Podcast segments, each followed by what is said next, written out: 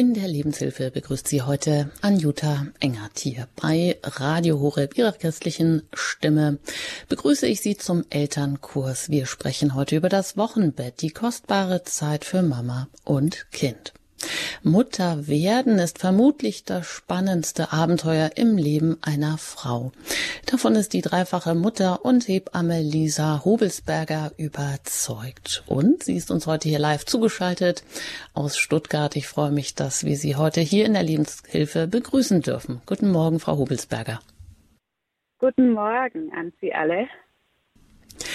Ja, während sich ja in den Vorbereitungskursen, die Sie ja auch immer geben, meistens alles auf die Geburt konzentriert, plädieren Sie dafür und das auch aus eigener Erfahrung, viel mehr eben auch mal das Wochenbett in den Blick zu nehmen.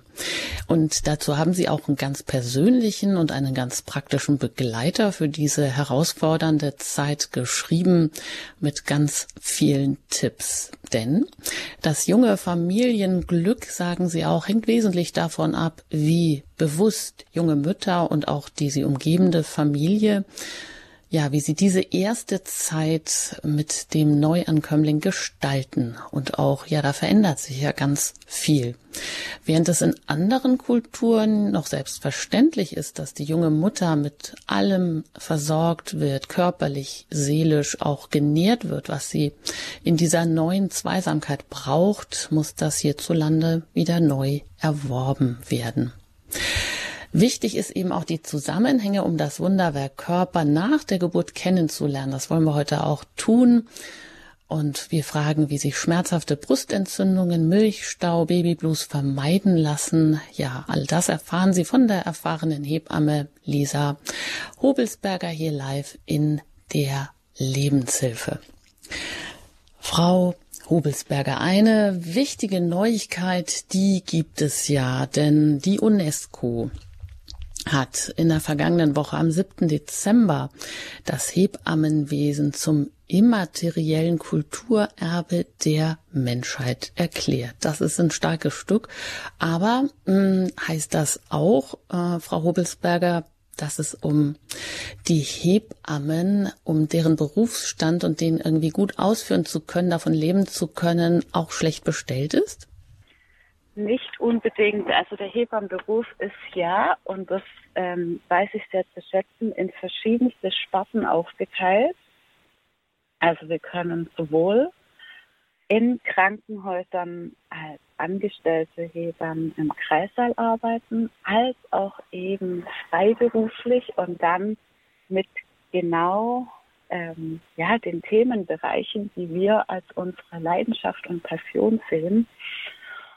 Und deswegen ähm, ist es so, aus meiner Sicht ist es nicht schlecht bestellt um den Hebammenberuf, weil wir eben diese verschiedenen Möglichkeiten der Arbeitsweise haben und uns da so ein bisschen auch ja, heraussuchen können, was jetzt gerade zu uns persönlich passt, aber eben auch ähm, zu der politischen Situation und dem politischen Hintergrund.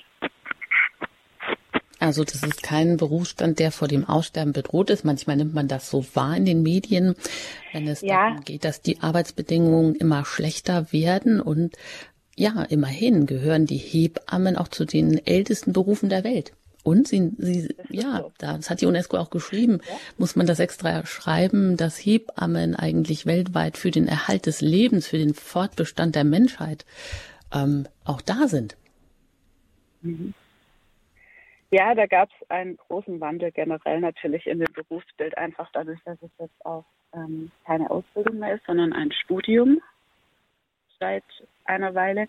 In anderen Kulturen ist es natürlich so, dass es da nicht mal eine Ausbildung gibt, sondern die Hebamme einfach auch ja, die Älteste eines Dorfes oder Clans oder was auch immer, in welcher Kultur wir uns dann bewegen, ähm, ist also einfach eine, eine wissende Frau, die schon viel erlebt hat selber, die meistens selbst auch Kinder geboren hat und die einfach weiß um die Wichtigkeit, ähm, die Mutter und das Kind ähm, behütet ja, zu beschützen und behütet zu empfangen, das Baby dann auch.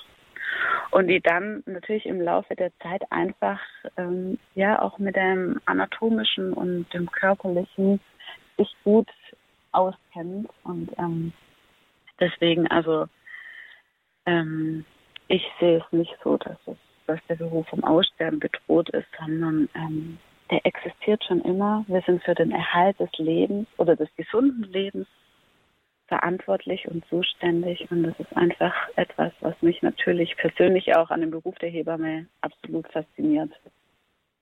Hm. Ja, vielleicht bekommt der eine oder andere auch wieder neuen Geschmack, der jetzt ja. gerade zuhört. Hebamme, das könnte vielleicht auch was sein. Sie selbst, Sie äh, sind das mit Leidenschaft. Und ja, als Hebamme könnte man denken, da verfügt man doch über alle wichtigen Erkenntnisse. Man hat schon viele Erfahrungen rund um die Geburt, was dazugehört. Hm ja, Sie haben wahrscheinlich dann auch schon alle wichtigen Vorkehrungen getroffen, um entspannt in diese wichtige Zeit, das sogenannte Wochenbett, das ist ja, kommt, da geht er mal so ein bisschen unter, wird gerne mal so ein bisschen unter den Teppich gekehrt, so hat irgendwie so den Geschmack des Unangenehmen. Aber wir wollen dem heute einen, ein neues Gewand verleihen, sage ich mal. Sie selber, wie haben Sie das denn empfunden mit Ihren drei Kindern jeweils? Sie sagen ja, für Sie selber war das trotzdem ein Sprung ins kalte Wasser der Mutterschaft, ja. dieses Wochenbett. Ja, tatsächlich. Und zwar, ähm, Sie können sich vorstellen, beim ersten Kind war der Sprung ins kalte Wasser. Wie Sie gesagt haben, ich wusste viel, aber, und ich habe davor natürlich auch schon Jahre gearbeitet als freiberufliche Hebamme. Und ja, das Wissen war da und natürlich die Erfahrungen mit den Frauen, die ich begleiten durfte, ähm, vor meiner eigenen Geburt war da. Jedoch sieht man trotzdem natürlich auch bei den Wochenbettbesuchen zu Hause nur Ausschnitte. Und ähm, wie sich das dann aber doch anfühlt, nachts so ein kleines Würmchen neben sich zu haben, das dann womöglich weint und man weiß nicht richtig warum und man hat schon alles versucht. Das ist natürlich was, was man einfach selbst erfahren muss. Und ähm, dann aus diesen Erfahrungen ähm, auch lernen darf. Und mir ging es letztendlich, ähm, ich denke, natürlich war es schon ein Vorteil, dass ich einfach Erfahrung durch meinen Beruf hatte. Aber es ging mir trotzdem ähnlich wie bestimmt der ein oder anderen Frau, die keine Hebamme ist und die vielleicht auch mit ähm, Babys bis zur eigenen Geburt nichts zu tun hatte. Ähm, ja, so das Anfassen eines Babys und das Handling und so weiter, das, da war ich natürlich geübt. Das war jetzt kein, äh, nichts, was ich lernen musste, aber trotzdem einfach so dieses, für dieses kleine Menschenkind verantwortlich zu sein vollumfänglich für die Ernährung, für die Pflege, für das Wohlbefinden ähm, und gleichzeitig natürlich selbst die Umstellung des Körpers ähm, zu erfahren, das war schon, ja, das, das hat mich schon einige Wochen einfach sehr beschäftigt. So bis ja, jeder Frau im Prinzip geht. Und ich hatte natürlich mir auch vorgenommen, dass ich ähm, ja, dass es bei mir durch mein Vorwissen ganz easy alles sein wird und ganz leicht. Und ich hatte auch tatsächlich keine größeren Probleme, was gerade auch das Körperliche angeht. Aber ich habe mir schon, schon einfach vorgestellt, ich werde schnell wieder die Alte sein. Und unser Sohn hat dem Ganzen natürlich einen Strich durch die Rechnung gemacht. Er war ein absolutes Tragekind und war eigentlich den ganzen Tag an der Brust und war da super zufrieden. Aber ähm, das hat mich natürlich trotzdem total eingeschränkt. Ich musste da in meiner neuen Rolle und in der Hingabe an das Muttersein und an mein Baby natürlich erstmal ankommen.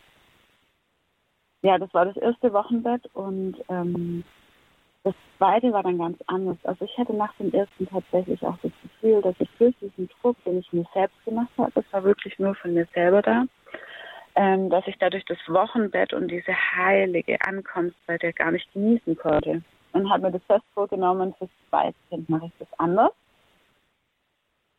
Und habe das auch gemacht. Also ich lag die ersten Tage bei unserem zweiten Baby, das war im April, nur auf unserem Sofa und hatte mein nacktes Baby auf mir, auf der nackten Brust. Wir wurden umsorgt und ich habe dem Kirschbaum vor der Fette zugeschaut, wie der geblüht hat. Und das klingt echt romantisch und das war es auch. Und von diesen paar Tagen konnte ich unglaublich lange zehren. Und deswegen ist es natürlich auch meine Empfehlung immer an meine Frauen, die ich betreue. Und auch deswegen ganz wichtig, habe ich auch dieses Buch geschrieben, weil mir das so ein Herzensthema geworden ist durch meine eigenen Erfahrungen, dass die ersten Tage speziell, besser noch die ersten sechs bis acht Wochen, die das Wochenbett umfasst, und einfach sich wirklich auf das Wesentliche und Wichtige konzentrieren, als nämlich die Regeneration von dem Körper, die Neuerfindung ähm, deines eigenen Wesens, ähm, ja, das Zusammenfinden als Familie und natürlich so das Ankommen. Frau Hubels, Mama und ich glaube, wir verstehen Sie nicht immer gut. Wir probieren oh, es okay. nochmal und wählen Sie nochmal neu an und dann wäre es wichtig, dass Sie vielleicht auch immer den Hörer gleich halten, das Handy, dass wir, ja. das verstehen wir sehr, sehr gut. Wir oh, machen eine Musik und gleich geht's hier weiter in der Lebenshilfe bei Radio sprechen wir heute über den Elternkurs, über das Wochenbett, über die kostbare Zeit für Mama und Kind. Gleich geht's hier weiter bei Radio Horeb.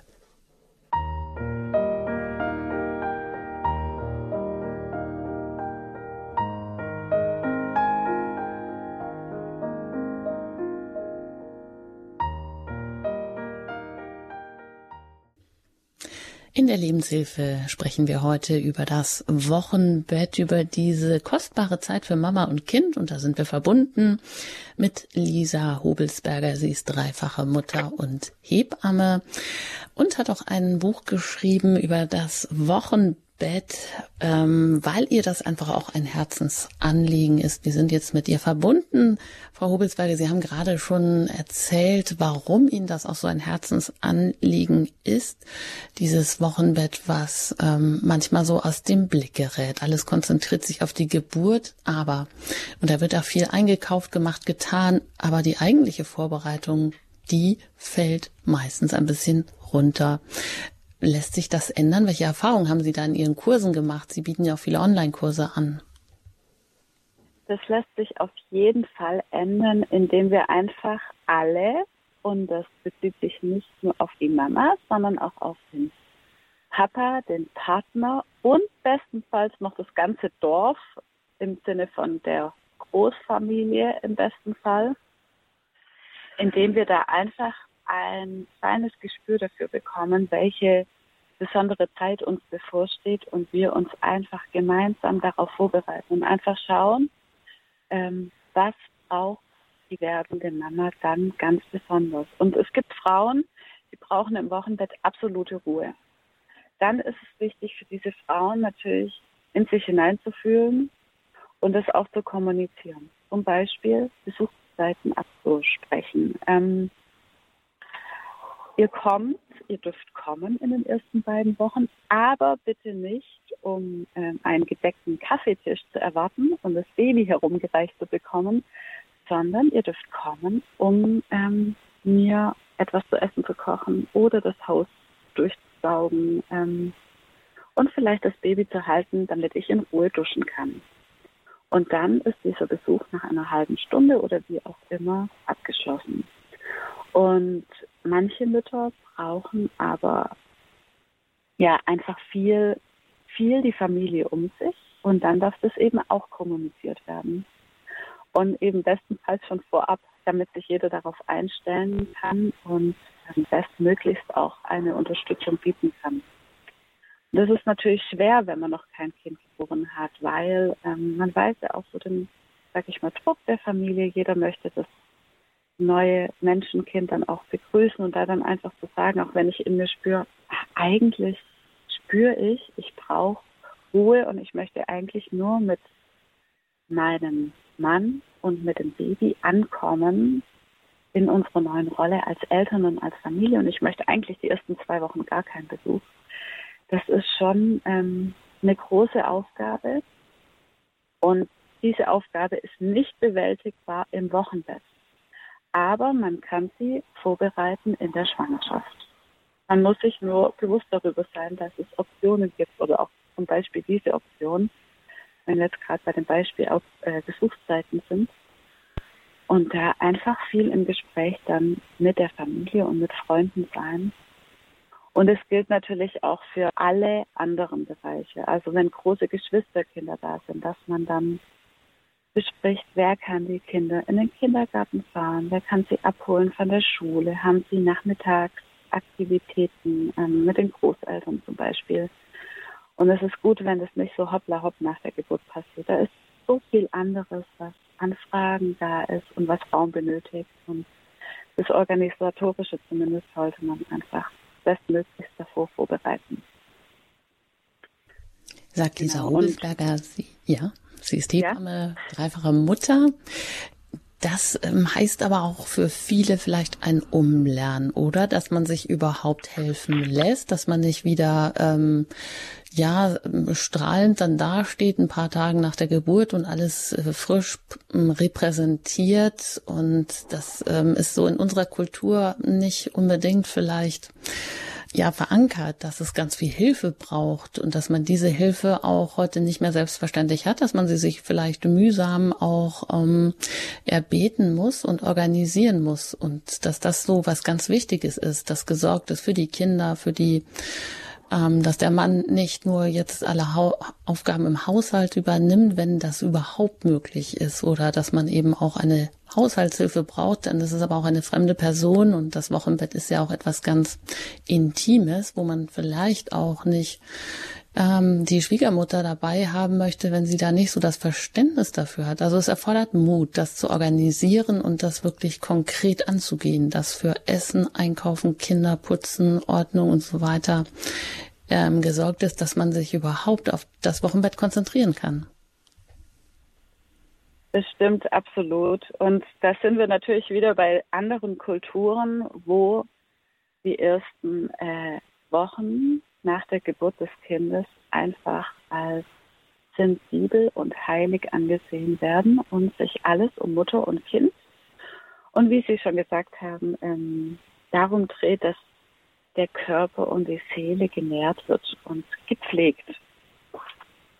Und ja, also es ist einfach so, der Fakt ist, wir sind oft alleine als junge Eltern. Wir haben nicht die Großfamilie um uns herum und ähm, versuchen natürlich, das alles selbst irgendwie zu schaffen und hinzukriegen und tun uns natürlich sehr schwer, Hilfe anzunehmen. Aber genau das dürfen wir lernen in der Schwangerschaft. Und im Wochenbett dürfen wir dann erfahren, wie schön es eigentlich auch ist, dass man umsorgt wird, dass auch zum Beispiel die Nachbarin einen einen Eintopf vor die Türe stellt und etwas gebacken ist oder so und dass man das annehmen darf und dass es auch nicht gleichzeitig bedeutet, man muss irgendwas ähm, gleichermaßen zurückgeben, sondern dass man dieses Geschenk einfach dankbar annehmen darf. Denn wir Frauen, wir verbringen natürlich Unglaubliches ähm, während der Geburt und im Wochenbett, körperlich und seelisch und ja in allen Bereichen und wenn dann jemand. Können Sie das nochmal ansprechen? Was passiert da genau ja. alles so an Umstellungen? Was gerät da plötzlich ja. komplett aus den Fugen? Genau, also was man oft tatsächlich nicht so im Blick hat, erstmal sind die Hormone, die Hormonumstellung, also das, die Schwangerschaftshormone fallen, das habt ihr ab Tagen. Und dazu kommen natürlich die ganzen Stillhormone. Und deswegen die ersten Tage, die sind immer da ja, besonders sensibel. Das ist auch die Zeit, wo dann der sogenannte Baby Blues oft ähm, für ein paar Tage einfach Oberhand gewinnt und da ist. Also so umgangssprachlich sagt man auch Heultage dazu. Als Frau ist man dort oft nah am Wasser gebaut und ähm, ja, einfach sensibel durch diese Hormonumstellung.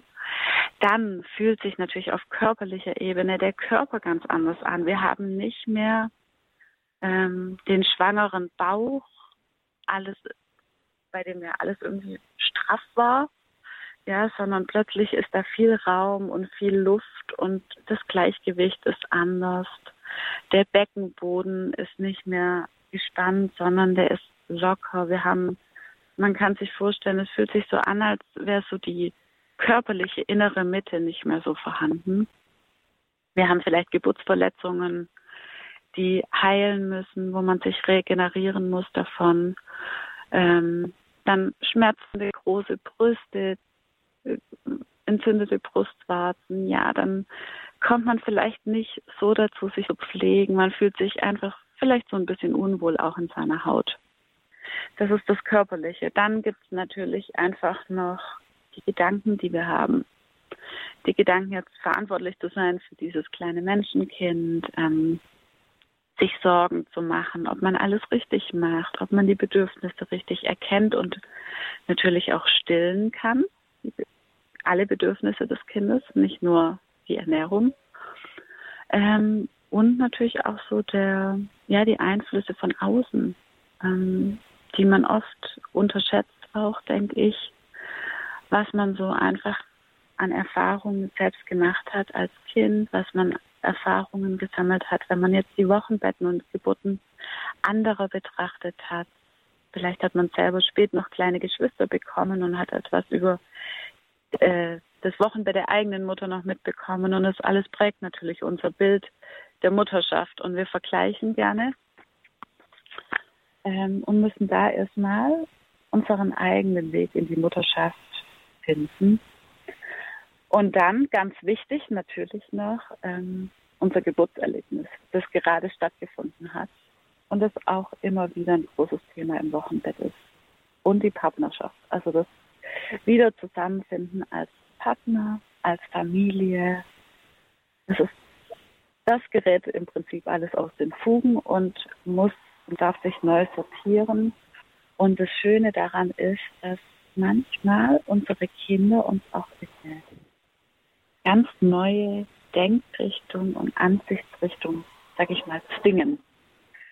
Ich gebe da auch gerne ein Beispiel, damit es verständlich ist. Also in meinen Kursen, wenn ich über das Wochenbett rede und zum Beispiel darüber, dass man sich darauf einstellen soll, dass man das Kind einfach quasi den ganzen Tag auf der Brust oder körperlich an sich hat, ähm, bekomme ich oft zu hören, ah nee, bestimmt nicht, wir haben ein Bett im Schlafzimmer und da legen wir das Kind ab und dann stille ich das einfach alle drei, vier Stunden.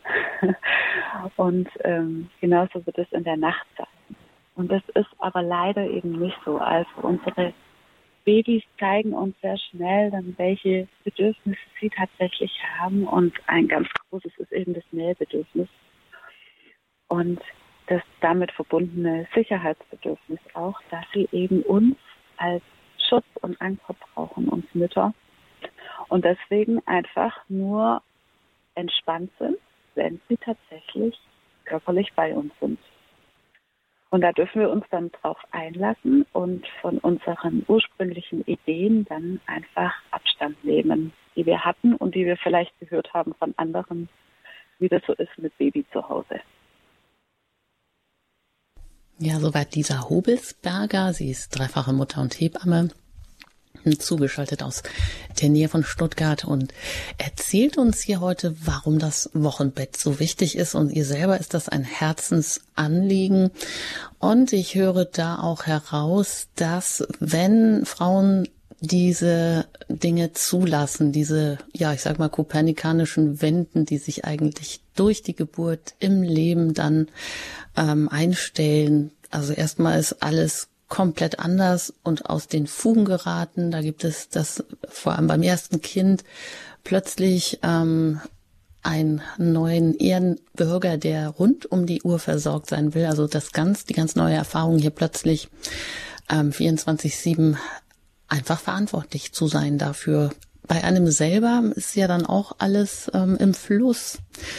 Äh, wie Sie das beschrieben haben, körperlich, psychisch gerät einfach die Welt aus den Fugen. Da kann man eigentlich gut nachvollziehen, dass man im Wochenbett vor allem Ruhe braucht, Verständnis, ganz viel Zeit, alles das, dass man, was man heute hier normalerweise nicht hat. Also das muss man sich erkämpfen. Sind das denn die Voraussetzungen eigentlich dafür, dass es gut läuft? Also die Ruhe, die Zeit, dass es entspannt ist ähm, und eben nicht verspannt, denn sind das die Dinge, dieses angespannt sein und die dann letztendlich auch zum Milchstau führen, zur Brustentzündung, zum Babyblues? Ja, auf jeden Fall, bis auf Letzteres tatsächlich. Also der Babyblues ist wirklich eine rein hormonelle Sache. Ähm, aber genau diese Verspannung statt Entspannung, Ruhe und Verständnis, die trägt schon maßgeblich dazu bei, um zum Beispiel ähm, einen Milchstau zu bekommen. Brustentzündung tatsächlich würde ich ein bisschen ausklammern, weil da wieder ähm, Bakterien mitspielen. Aber der klassische Milchstau, und das beschreibe ich auch so im Buch, der kann manchmal betitelt werden mit äh, Schwiegermutter äh, Milchstau oder Hochzeit der besten Freundin in der zweiten Woche nach Geburt Milchstau oder großer Geschwister, ähm, ja, großes Geschwisterchen Milchstau, wie auch immer.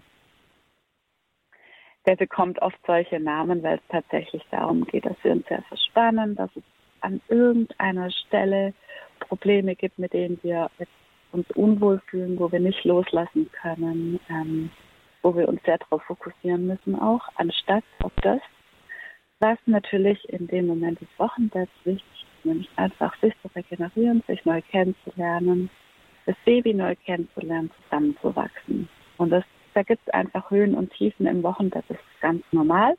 Auch wenn man, sage ich mal, bestens vorbereitet ist, und viel Ruhe und Zeit und Einfühlungsvermögen und Liebe bekommt und versorgt wird, gibt es trotzdem Höhen und Tiefen. Aber ähm, ja, ein Milchstau zum Beispiel kann im Wochenbett auf jeden Fall zurückzuführen sein auf Verspannung und Unwohlsein.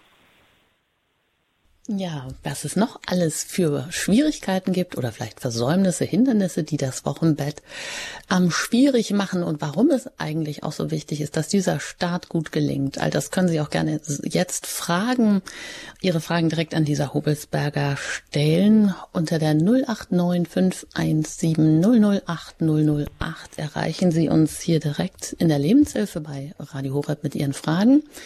Vielleicht rufen Sie außerhalb von Deutschland an, dann wählen Sie zuerst die 0049 und dann 89517008008. Unsere Hörernummer, mit der Sie uns hier erreichen, wenn Sie Fragen haben rund um das Thema Wochenbett hier im Elternkurs bei Radio Horeb. Nach der Musik geht es hier gleich weiter.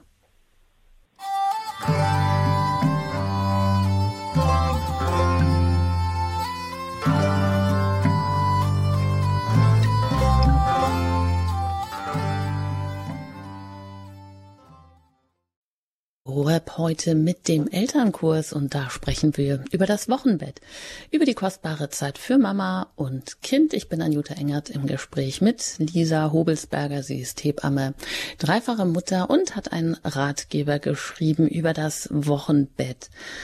Ja, weil ihr das auch ein Herzensanliegen ist, dass man eben diese erste Zeit gemeinsam so gut gestaltet, dass man einfach einen guten Start hat für sich selber, für das Kind, für die Familie, für den Partner. Also da hängt ganz viel damit zusammen. Und wenn Sie eine Frage haben über Babyblues, Milchstau, Brustentzündung oder was Ihnen da vielleicht auch Probleme bereitet hat, rufen Sie gerne an. Jetzt hier unter der 089 517 008 08. Wenn Sie außerhalb von Deutschland anrufen, dann wählen Sie die 0049 und dann 89517 008 008.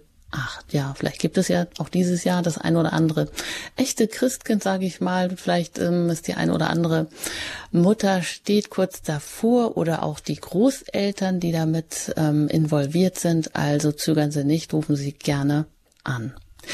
Frau Hobelsberger, Wochenbett, das heißt ja auch, man muss viel liegen und das passt den einen oder anderen wahrscheinlich auch nicht und sie denken, auch das war früher mal, aber warum ist das heute auch noch so? Es ist auf jeden Fall sehr wichtig, im Wochenbett zu liegen. Also da geht es um die Regeneration des Körpers und auch darum, ähm, sich einfach im Bett zu befinden und diesen kleinen Rahmen als, ähm, ja, man sagt ja auch Nest, dann zu sehen, und dort befinde ich mich als frisch gebackene Mama mit meinem Baby. Alles andere interessiert mich nicht. Mich interessieren nicht im Wochenbett die Legosteine, die im Wohnzimmer überall verstreut sind und die Bastelschnitte und die Ein äh, übergekochte Milch auf dem Herd. Das ist alles nicht mein Thema im Wochenbett, sondern ich und mein Baby. Und deswegen ist dieser Radius des Bettes einfach immens wichtig für frisch gebackene Mütter. Vor allen Dingen eben, ja, man sagt so die erste Woche wirklich im Bett verbleiben, die zweite ums Bett herum. Und dann wird der Radius nach und nach mit jeder Woche einfach ein bisschen größer. Und ähm, klar, es gibt Frauen, die es einfach schnell auch nach draußen zieht und das ist in Ordnung. Aber dann vielleicht lieber kurz auf dem Balkon frische Luft schnappen. Das Baby darf dann auch gerne drinnen bleiben und dann einfach zurück wieder in die Wochenbetthöhle. Also ein Nest bauen, ja, auch ähm, das Nutzen, das kommt sonst eigentlich auch nie mehr so vor, dass man so eine intime, beschützte Zeit hat und dass ähm, man sich dann wirklich auch ganz darauf einlässt und alles andere loslässt. Ja, rufen Sie uns gerne an hier im Elternkurs über das Thema Wochenbett, die kostbare Zeit für Mama und Kind. Sie erreichen uns unter der 089 517 008 008 und das hat Herr Schröttke getan aus Nordrhein-Westfalen. Darf ich ihn hier begrüßen? Guten Tag. Ja, grüß Gott. Ich habe eine Kurzfrage bezüglich des Milchstaus.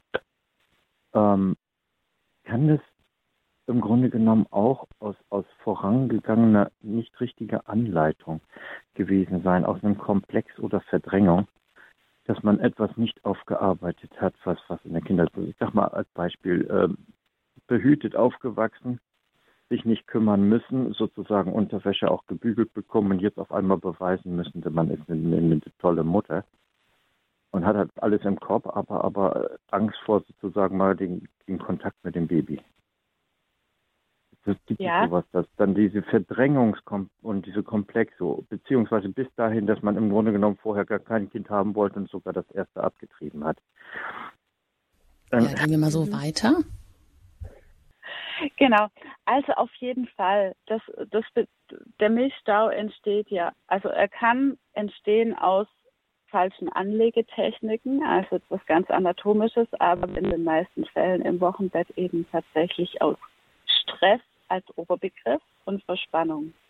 Und dieser Stress und diese Verspannung können natürlich verschiedene Ursachen haben und so natürlich auch einfach vorangegangene Erfahrungen, ähm, die man gemacht hat oder Selbstvorwürfe und ähm, natürlich auch von außen das Einreden auf einen.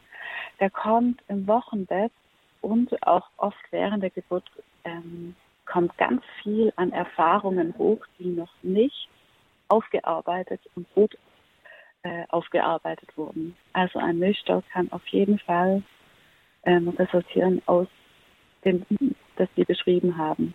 Ja. Danke, Herr Schröttke. Ja, also das ist eigentlich ähm, eine spannende Zeit, aber auch eine ganz hochkomplexe. Aber wir wollen ja ähm, eigentlich ja auch Ängste nehmen. Äh, Frau Hubelsberger, also man kann sich genau und gut auch vorbereiten. Darauf, darüber möchte ich auch gleich sprechen. Aber jetzt nochmal, Sie hatten ja gesagt, Baby Blues, das ist vielleicht auch so etwas, das hängt mit den Hormonen zusammen dass man so Heultage hat, die erste Tag, ersten Tage nach der Geburt, da fahren auch die Hormone Achterbahn. Was kann man denn tun, damit das dann ja wieder sich ein bisschen beruhigt? Kann man da was ähm, dazu beitragen selber auch, damit das dann nicht anhält und sich vielleicht noch weiter auswächst? Ja, auf jeden Fall. Also erstmal geht es beim Baby Plus um das Annehmen und auch das Ausleben davon. Ähm, weil natürlich können wir gegen diese Hormonschwankungen per se nichts unternehmen. Aber wie wir damit umgehen, das können wir natürlich beeinflussen.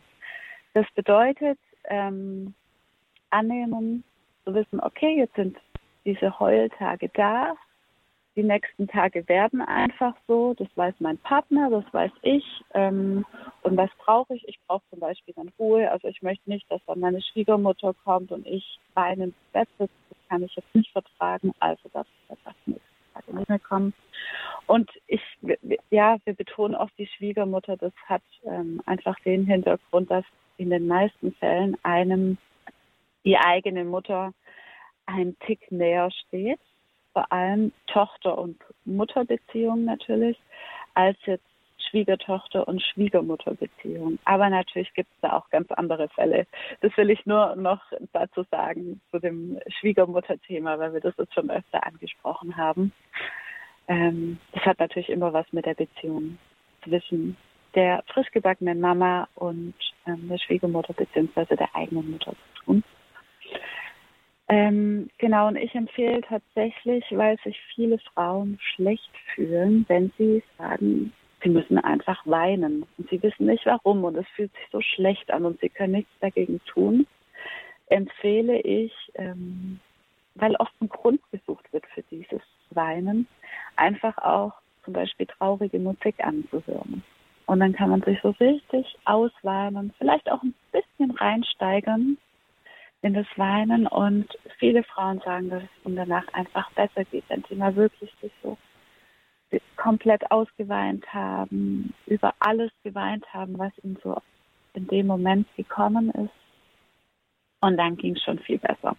Also was schlecht ist, ist einfach, ähm, das zu unterdrücken.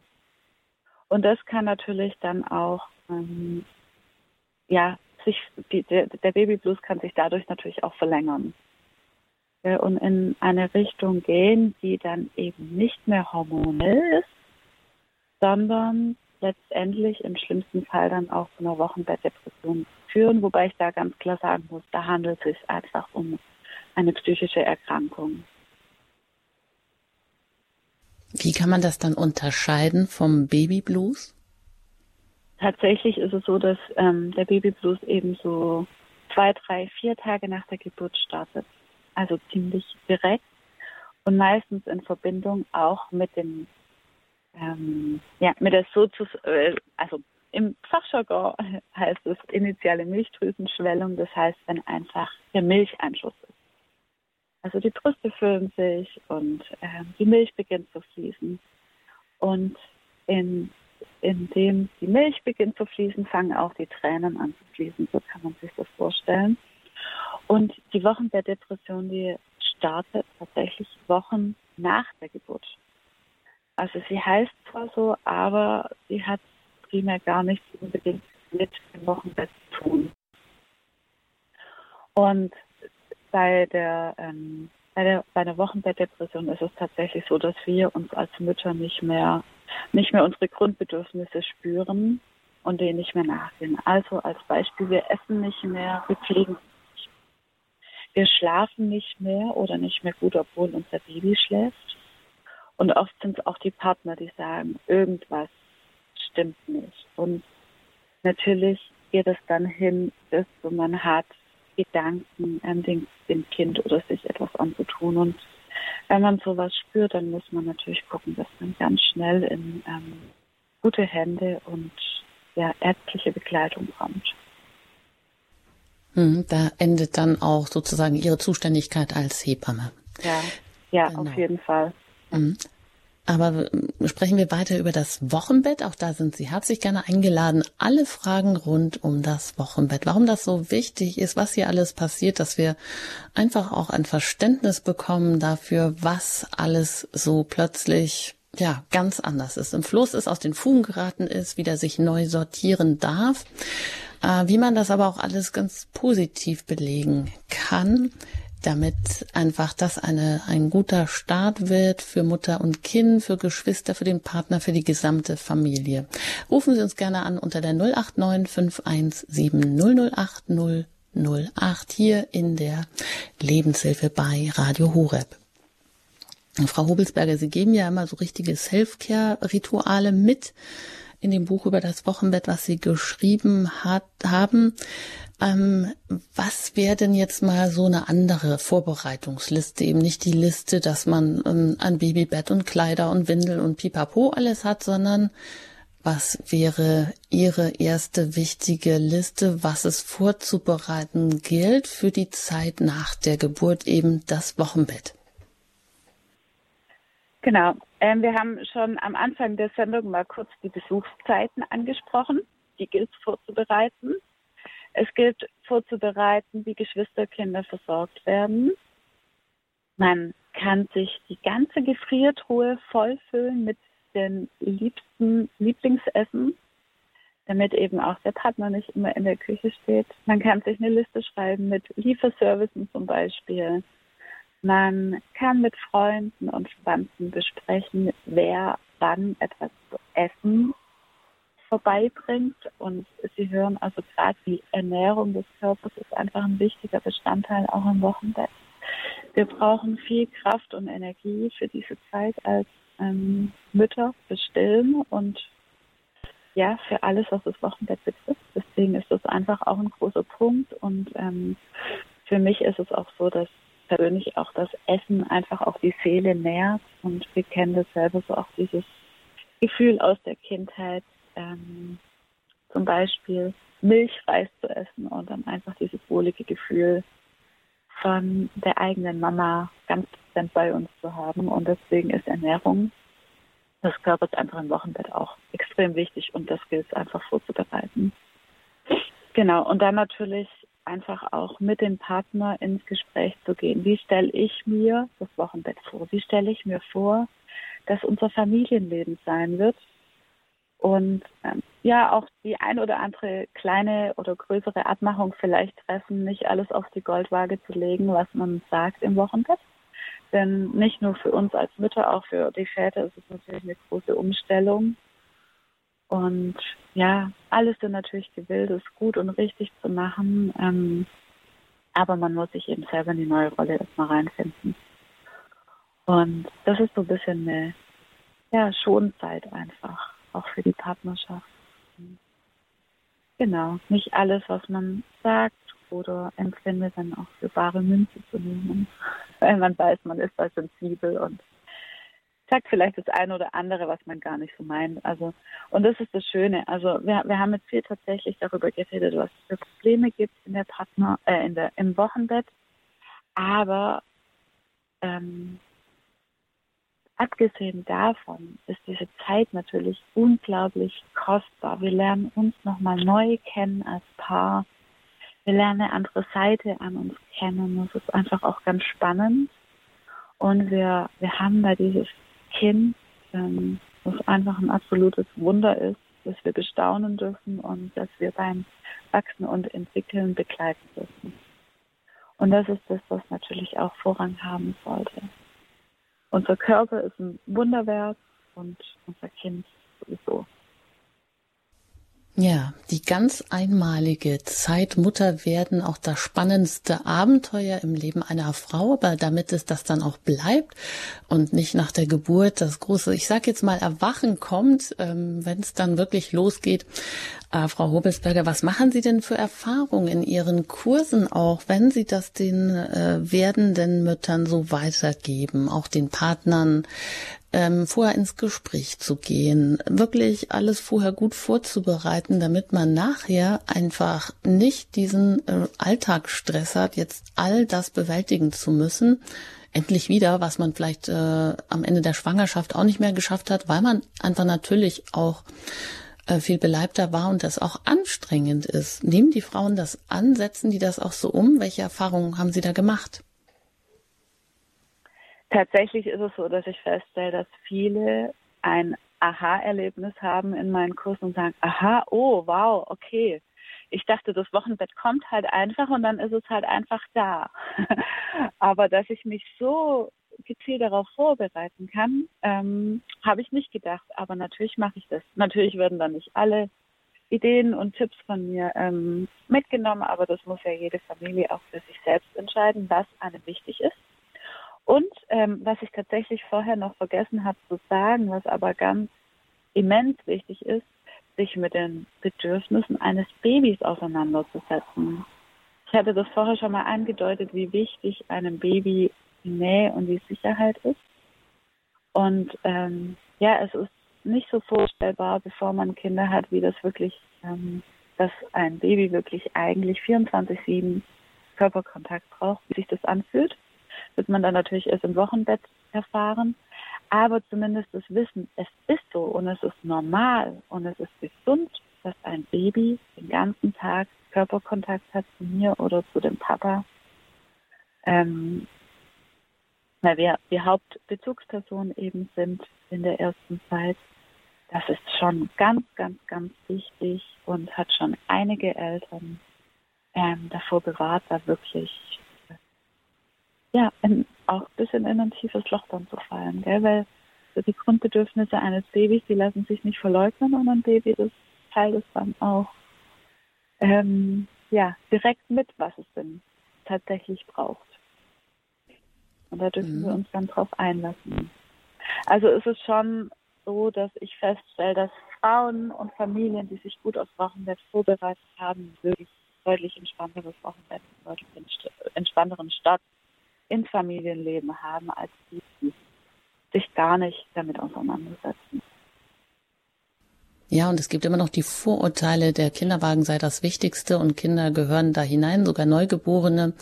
Ähm, das hört man, also ich habe das auch immer noch wieder gehört, aber nein, sie gehören tatsächlich doch eher ins Tragetuch. Also auch da muss man Mut haben. Ähm, und ich freue mich jetzt auch hier zu sehen, dass es einige äh, auch den Mut gefasst haben, anzurufen und jetzt auch die Leitungen sich füllen. Ich darf jetzt Frau begrüßen, Frau Prima aus Franken. Hallo, willkommen hier in der Sendung. Grüß Gott, ich bin Mutter von drei Kindern und habe natürlich das dann auch dreimal mitgemacht. Ähm, ich habe immer darauf geachtet, dass der Wasserhaushalt stimmt, dass man genügend trinkt. Das ist ein ganz wichtiger Punkt, wollte ich noch sagen. Ja, aber ansonsten ja, haben Sie das alles Fall. gut hinbekommen? Bitte? Aber ansonsten haben Sie das gut hinbekommen mit dem Wochenbett? Jein, beim letzten nicht so ganz. Da war dann der Druck zu groß, da musste ich dann abstellen, da hatte ich auch Entzündungen und so und das ging dann nicht so gut. Aber da habe ich auch zu wenig getrunken, meiner Meinung nach. Mhm. Da kam ich nicht so am Trinken ran und das ist dann immer ganz schädlich, finde ich. Danke, Frau Prima. Vielleicht Frau Hobelsberger dazu. Ja, das stimmt auf jeden Fall. Eine Wasserflasche sollte immer griffbereit sein und man kann sich auch selbst die Regel machen. Immer wenn das Baby trinkt, trinke ich auch. Das geht auch wunderbar im Wochenbett im Liegen mit Strohhalm. Und ich habe in meinem Buch auch ähm, von einem Wochenbettkörbchen erzählt, dass man sich vorbereiten kann, wo alle wichtigen Dinge reinkommen, die man dann im Bett neben sich braucht, für sich selbst und fürs Baby. Und da gehört Wasser auf jeden Fall auch dazu. Also ein Wochenbettkörbchen, sich vorbereiten mit den wichtigen Dingen, die man selber auch braucht. Auch sicherlich etwas Schönes, was einen ein bisschen Freude auch bereitet, neben den wichtigen Dingen wie auch ja, so ein Trinkgefäß mit Strohhalm etc. Weiter geht's nach Wellingen. Da bin ich jetzt mit einer Hörerin verbunden. Ich grüße Sie hier im Elternkurs. Hallo. Ja, hallo. Ich möchte sagen, also weil Sie vom Wochenendbett sagen, also wir waren in, ich war im Krankenhaus 66, habe entbunden und 67 auch gleich wieder. Und im Krankenhaus damals, was Sie dazu sagen, haben Sie uns die Kinder weggenommen nach dem Stillen. Wir haben oft so geschrien, wir durften nicht hin. Und dann nach acht Tagen sind wir nach Hause gekommen. Der Mann hat acht Tage Freigericht, freigestellt. Oma und Schwiegermutter, die konnten nicht kommen, weil die Geschwister und auch die Schwägerin zurzeit auch, weil es sind, mir sind recht viele, äh, Babys hatten und ich hatte nach elf Monaten eben wieder ein Baby und da war es das Gleiche. Und also ich muss sagen, ich habe, ich, ich hoffe, dass ich nichts verkehrt gemacht habe, aber ich habe das eigentlich ganz gut gemeistert und wissen Sie warum? Ich habe mich so gefreut, dass ich eine Mama geworden bin. Und wenn ich ja nach einem Jahr schon wieder Mama war, ich habe auch drei Kinder, noch später eins gekriegt, und dann ist das ganze Problem bei mir, was oft gibt, wie Sie das erwähnt haben, nicht aufgetaucht. Aber war das für die Kinder schädlich, dass die eigentlich wegkommen sind im Krankenhaus von uns? Eine gute und wichtige Frage ja. am Anfang. Natürlich reden wir hier über eine ganz andere Zeit. Und das ist natürlich ein bisschen schwierig für mich zu beantworten. Ähm, weil natürlich zu der Zeit auch jeder nach bestem Wissen und Gewissen ähm, gehandelt hat, also auch das Krankenhaus. Ähm, natürlich ist es so, dass die Kinder eben das Bedürfnis haben, bei der Mama zu sein.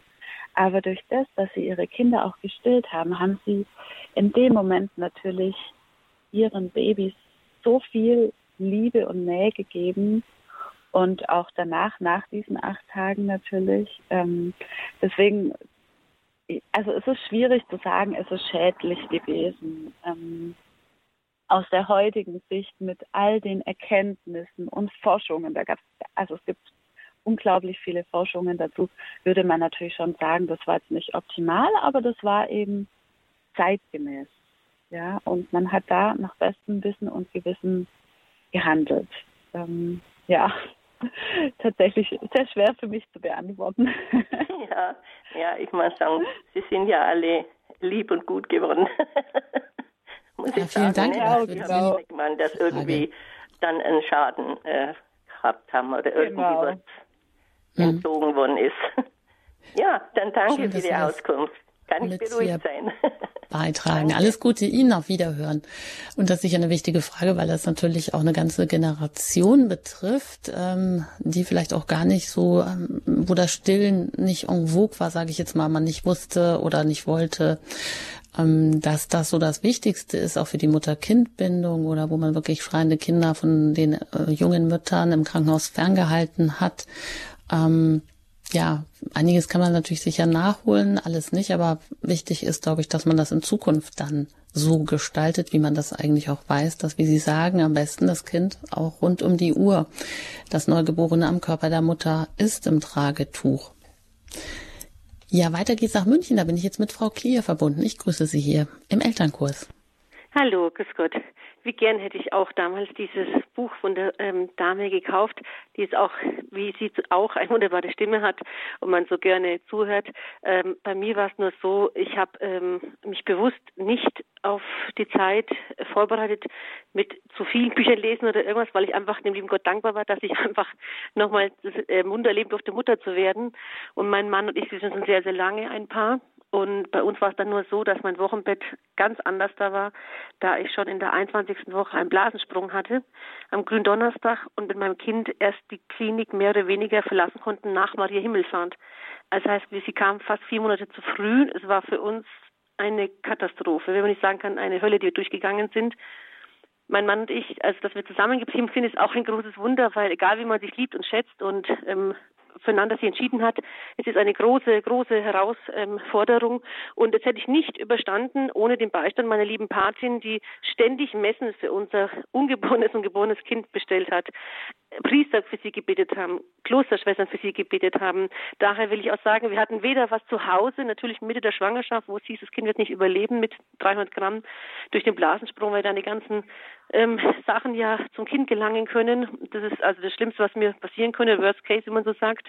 Und ähm, trotz dessen haben wir mit der Kraft des Himmels es überstanden, haben dann aber auch noch verschiedene Operationen gehabt, leider auch noch ähm, eine Darmentzündung anstand mit dem Not-OP am achten Lebenstag und einem künstlichen Darmausgang. Wissen Sie, wenn Sie dann zu Hause im Wochenbett sind mit einem Kind, was einen Puppenbeutel am Körper hat, wo Sie alle drei Stunden füttern müssen und diesen Beutel wegmachen, wieder hinmachen und oh, das ist eine Katastrophe. Und deswegen habe ich mir das natürlich viel, viel anders vorgestellt. Trotz dieser Schwierigkeiten habe ich auch eine gute Zeit an ihrem Wochenbett, weil mein Mann und ich, wir haben uns ein Jahr zusammen freigenommen. Also ich war sowieso zu Hause, mein Mann hat sich ein Jahr sozusagen Erziehungsurlaub genommen, um mit mir das Ganze durchzustehen. Er hatte von einer Kollegin gehört, dass sie sich auch vier Monate, jeden Monat die Mama, den Papa äh, sozusagen sich freigenommen haben, um sie zu begleiten. Ein Monat Bruder, ein Monat Papa, ein Monat äh, Mama. Und das fand er erst ein komisch. Und dann, als wir in der Situation waren, hat er es verstanden, hat dann gesagt, ich brauche ihn und wir haben das gemacht. Und trotz dessen waren wir am Ende. Wir haben nicht gehungert, aber wir haben wirklich, uns hätten es gefreut, wenn uns Leute einen Kuchen gebacken hätten, was zu kochen vorbeigebracht hätten. Also wir waren sowas von überfordert mit diesen ganzen alle drei Stunden das Kind füttern, mit Spezialnahrung durch die Darmentzündung und dann auch zur Apotheke ständig rennen, zu Ärzten, Osteopathie, Physiotherapie, alles, Krankenhaus ähm, Stoma-Beratung und was es alles gibt. Also wir haben wirklich wie ein Kindergarten versorgt. Und dennoch habe ich die Wochenzeit, auch wenn ich nicht das Essen bekommen habe, was ich konnte, mein Mann hat irgendwas gekocht, was er irgendwie hinbekommen hat, habe ich es genossen und ich habe teilweise das Gefühl gehabt, eine Sekunde, es war schon Nachmittag. Mein Mann hat alles organisiert und ich war im Bett mit der Kleinen und wir haben dann die Zeit sozusagen erst nachgeholt, nachdem das Kind schon zwei Monate auf der Welt war, schon über vier Monate jeden Tag ums Leben gekämpft haben, konnte ich es trotzdem noch ein bisschen für mich genießen. Im Stillen hat es nicht geklappt, aber ich war da auch total fertig und am Boden zerstört, dass das für mich so selbstverständlich war, dass es klappen wird. weil ja bei mir in der Familie immer alles geklappt hat, was das angeht. Aber mir hat dann eine Schwester in, der, in Großhadern, die so ist eine wunderbare Station vom Herrn Professor Flemmer geführt, wunderbare Ärztinnen, Ärzte, Pfleger, Reinigungspersonal, alles. Und die haben mir dann gesagt, Frau Klier, machen Sie sich nicht verrückt und ich war wirklich den Tränen nah und habe dann am Fenster mit meiner mit der Pumpe an, gepumpt und und dann ging gar nichts mehr. Mein Vater ist noch kurz nach der Geburt verstorben, Schlaganfall ganz plötzlich. Und dennoch hat sie dann gesagt, Frau Klier, das Kostbarste, was Sie Ihrem Kind geben können, ist Liebe. Und das hier, das habe ich mir auf die auf die Stirn sozusagen geschrieben. Und meine Tochter war auch mit mir sehr lange, ist letztes Jahr erst in Kindergarten mit drei Jahren und ich habe, auch wenn es nicht immer einfach war, wenn man alleine ist, die Mutter schon lange tot ist und 24 Jahre, habe ich das wirklich als als Geschenk gesehen, jeden Tag mit ihr, egal ob es jetzt Freude oder Leid ist, zu genießen. Ich wusste ja nicht mal, dass ein Kind keinen Tagesrhythmus hat, keinen Nachtrhythmus. Also ich war wirklich so wie ähm, jemand, der noch nie was davon gehört hat.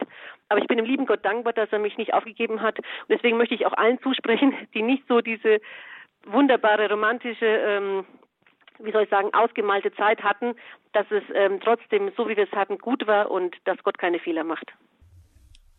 Frau Klier, Hu, Hut ab. Ähm, das ist ja wirklich ganz dramatisch, was Sie da miterlebt haben. Ich hoffe, dass Sie dann ja trotzdem mit zunehmendem Alter dann auch ein Familienleben erleben durften, wie Sie das schildern und dann auch Familienglück dann vielleicht auch noch hatten.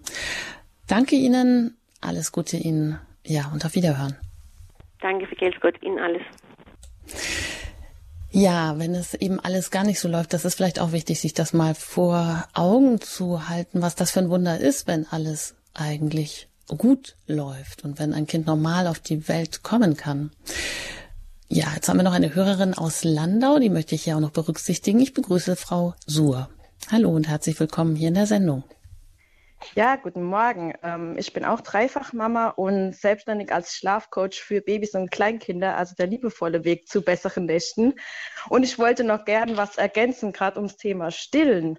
Also ich habe die Erfahrung gemacht, dass sich meine Hebammen rund um Stillen nicht so gut ausgekannt haben.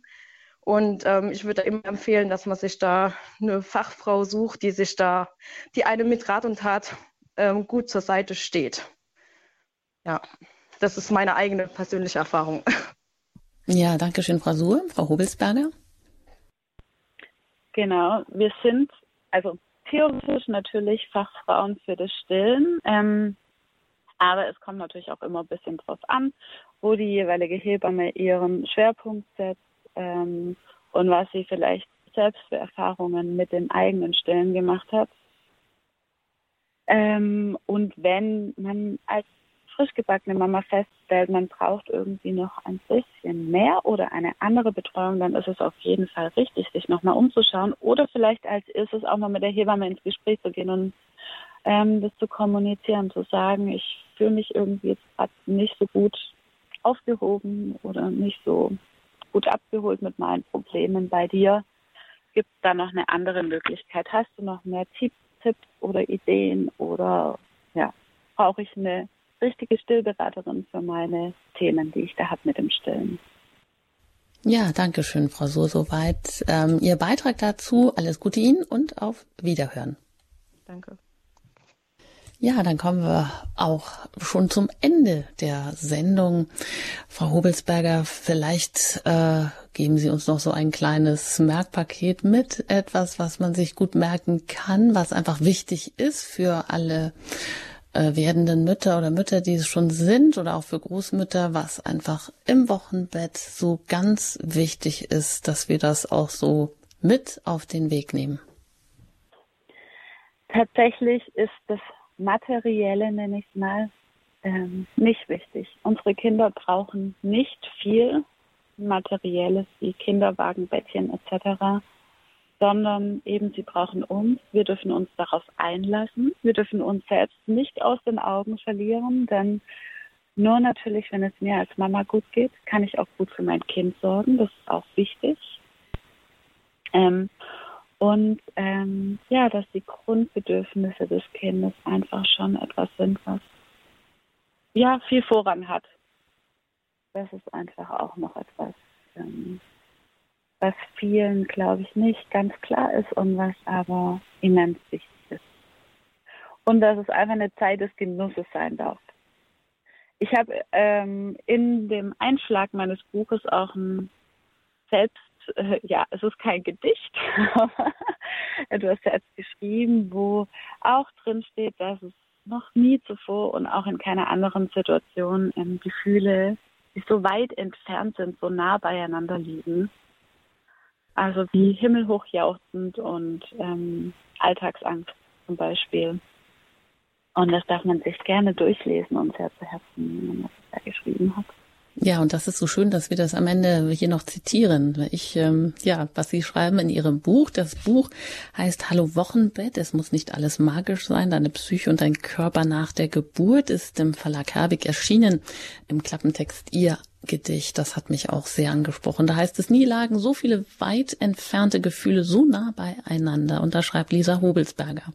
Tiefe Liebe und Alltagsangst, überschwemmende Freude und haltlose Tränen. Alles ist neu und doch altbekannt intuitiv. Kompliziert und doch so einfach. Trennung und Verbundenheit. Genuss und Verzweiflung.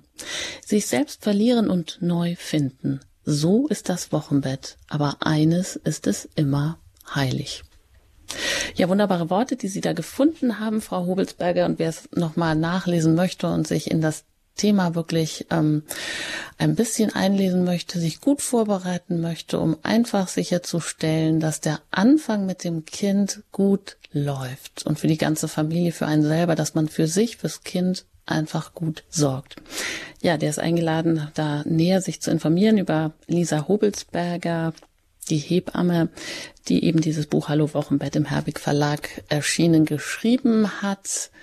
Ähm, und Sie können diese Informationen auch gerne bekommen bei uns über die Website hore.org im Programm. Unter Programm finden Sie genau diese Details noch, das Buch, die Informationen und auch, dass Frau Hubelsberger die ganzen Vorbereitungskurse auch online anbietet. Ich danke Ihnen herzlich, dass Sie sich die Zeit genommen haben, auch mit Ihren Kindern, drei Kindern nebenher und dass Sie heute hier zu Gast waren im Elternkurs über das Wochenbett. Alles Gute Ihnen und ein herzliches Dankeschön an Sie.